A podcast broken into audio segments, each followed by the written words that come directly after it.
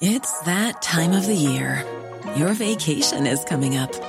You can already hear the beach waves, feel the warm breeze, relax, and think about work. You really, really want it all to work out while you're away. Monday.com gives you and the team that peace of mind. When all work is on one platform and everyone's in sync, things just flow wherever you are. Tap the banner to go to Monday.com.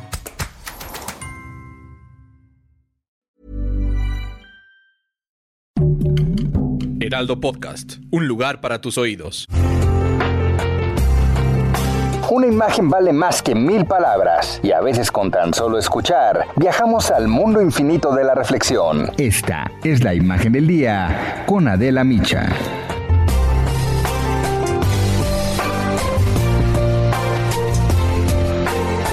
Bueno, pues tan pronto se conocieron los resultados de las pasadas elecciones, comenzó la carrera electoral para el 2024 y se empezó a definir con mayor claridad la segunda mitad del sexenio. El presidente ya hizo pública su agenda legislativa, una reforma electoral, buscará fortalecer a la CFE e intentará que la Guardia Nacional se integre por completo al ejército. Además, ya hizo una lista de sus posibles sucesores y nombró a Claudia Sheinbaum, a Tatiana Cloutier, a Esteban Moctezuma, a Juan Ramón de la Fuente, a Marcelo Ebrard y hasta Rocío Nale, del ala radical del gabinete. Pero los partidos políticos de oposición, PAN, PRI y PRD, unidos en esta alianza Va por México, pues no se han quedado atrás y ayer hicieron anuncios importantes sobre su estrategia. Uno de los temas más relevantes de los que hablaron es que pidieron que se anulen los procesos electorales de Campeche, de Michoacán, de Guerrero y de San Luis Potosí. Vamos a escuchar lo que dijeron los dirigentes partidistas, Marco Cortés del PAN, Jesús Zambrano del PRD, Alejandro Moreno del PRI. El día de hoy la hacemos particularmente para informarles sobre diversas acciones que estamos llevando a cabo en la defensa del voto popular, particularmente en los estados de Campeche, Michoacán y San Luis Potosí. Estamos completamente convencidos de que debe anularse esta elección. Nosotros estamos demandando, lo reiteramos hoy, ya hemos presentado los recursos correspondientes, la nulidad de la elección y la reposición, por lo tanto, en una elección extraordinaria del proceso electoral para la elección de gobernador. También agregaremos el caso de Guerrero y de Campeche. Bueno, Marco Cortés denunció que en San Luis Potosí el Partido Verde rebasó el tope de gastos de campaña y además de que usó ilegalmente a influencers durante la veda electoral para hacer un llamado al voto. Y Alejandro Moreno, el del PRI, señaló que en Campeche la Iglesia y el Ejecutivo Federal intervinieron en el proceso electoral. Y en el caso de Guerrero, sostuvo que además hubo inconsistencias en las actas y las urnas, así como dispendios en la campaña de Evelyn Salgado Pineda. Y Jesús Zambrano, del PRD, fue incluso más allá.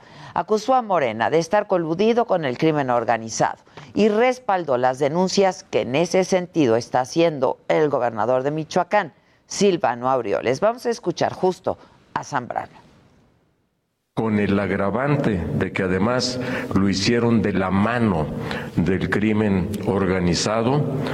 Este es el elemento último, quizá más dañino y que sobresale en el caso concreto de la elección de Michoacán y también en otras partes eh, de nuestro país.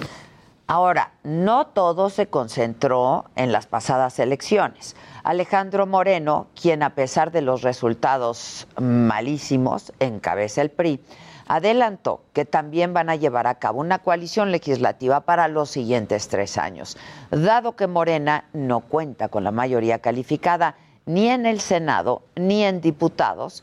Este anuncio supone que habrá contrapesos y negociaciones políticas en el Congreso. Lo dijo así Alejandro Moreno. El trabajo que hemos venido construyendo en este bloque para trabajar juntos de una coalición electoral a una coalición legislativa. El objetivo es claro, es tener el control constitucional. Morena no volverá a meterse con la Carta Magna. El dirigente priista Moreno además resaltó que no van a permitir ninguna embestida contra el INE ni contra los órganos autónomos, que la Guardia Nacional va a seguir teniendo un mando civil y que van a apostar por la apertura del sector energético, es decir, se van a oponer a la agenda del presidente.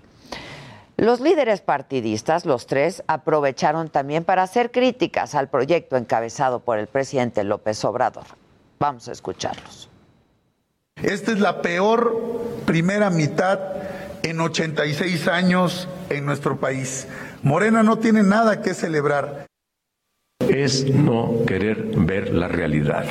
Ahí están los datos. Pero lo que yo le diría al presidente de la República es que se ponga a trabajar. El gobierno de Morena claramente es circo, Morena y teatro. Bueno, entonces, eh, esto nos hace pensar que en el Congreso va a haber dos fuerzas, la comandada por Morena y la de los opositores. La, lucha discursiva sigue su curso, mientras que la oposición va a tener que construir candidaturas locales sólidas. Y más importante, ¿eh? una presidenciable que hoy por hoy no tienen, no se ve por ningún lado. Normally, being a little extra might be a bit much, but not when it comes to healthcare. That's why United Healthcare's Health Protector Guard fixed indemnity insurance plans, underwritten by Golden Rule Insurance Company, supplement your primary plan so you manage out of pocket costs. Learn more at uh1.com.